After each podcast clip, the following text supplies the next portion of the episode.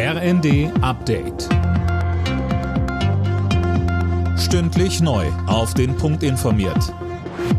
Ich bin Laura Mikos. Guten Tag. Verteidigungsminister Pistorius will schon bald in die Ukraine fahren, wie er der Bild am Sonntag sagte, vermutlich sogar schon innerhalb der nächsten vier Wochen.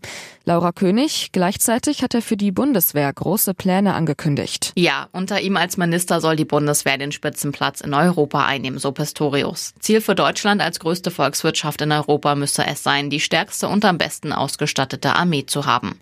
Allerdings sei das nicht in drei Jahren zu erledigen, das brauche länger. Sein Job sei es aber, jetzt die Weichen dafür zu stellen stellen. Die drei zentralen Aufgaben dafür seien die Beschaffung von Waffen und Ausrüstung, die Modernisierung der Kasernen und die Personalgewinnung. Die Bundesregierung hat offenbar schon längst eine Liste mit den in Deutschland verfügbaren Kampfpanzern, das berichtet der Spiegel. In der Debatte um Panzer für die Ukraine hatte der neue Verteidigungsminister Pistorius angekündigt, sich erstmal einen Überblick verschaffen zu wollen.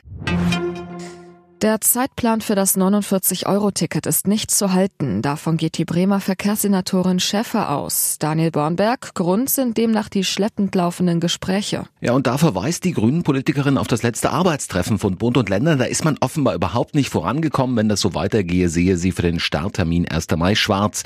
So Schäfer weiter. Unter anderem ist ungeklärt, ob es das Ticket auch in Papierform geben soll für Menschen, die kein Handy haben. Sie kritisiert vor allem Bundesverkehrsminister Wissing, der bremse den Prozess ständig aus und kritisiere dann die Bundesländer, so könne das nicht weitergehen. 60 Jahre deutsch-französische Freundschaft, das wird heute groß gefeiert. Kanzler Scholz und sein Kabinett reisen heute nach Paris, unter anderem zu einem Treffen des deutsch-französischen Ministerrats.